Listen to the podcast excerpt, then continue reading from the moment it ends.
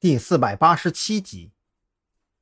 难道这还真是卤水点豆腐，一物降一物不成？赵军暗自嘀咕着，在张扬递过来的文件上签了字。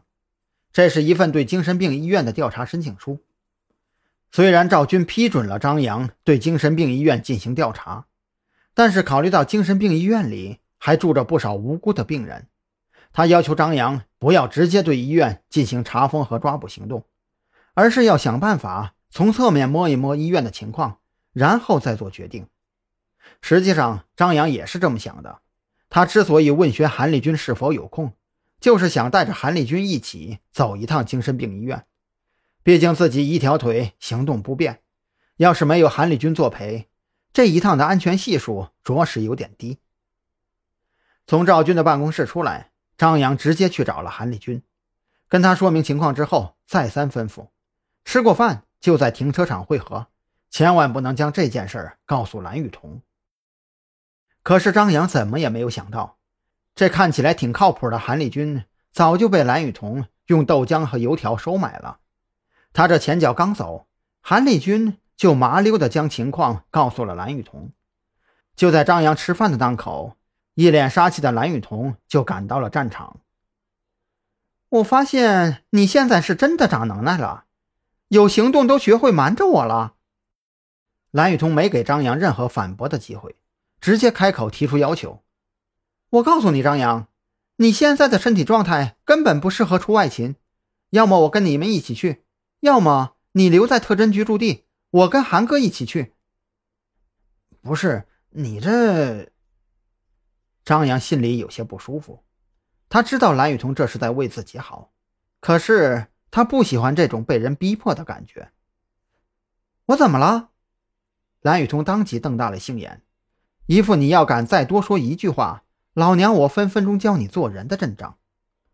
无奈之下，张扬也只好选择屈服。吃过饭后，在蓝雨桐的陪同下，钻进了韩立军的车里。弟妹，你放心吧，有我在，你俩安全的很。韩立军看出来了。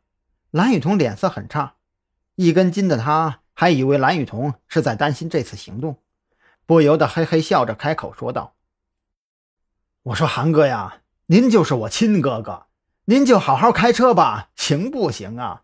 拜托了。”张扬快疯了，把韩立军弄进特侦局，简直是自己这辈子干过的最傻的事情。韩立军被张扬这一顿抢白搞得有些懵逼。他扭头专心开车的同时，不由得暗自嘀咕：“哎，还是单身好。瞧瞧后边这两位，这好端端的咋还就掐上了？”看着韩立军的窘态，蓝雨桐也是翻着白眼。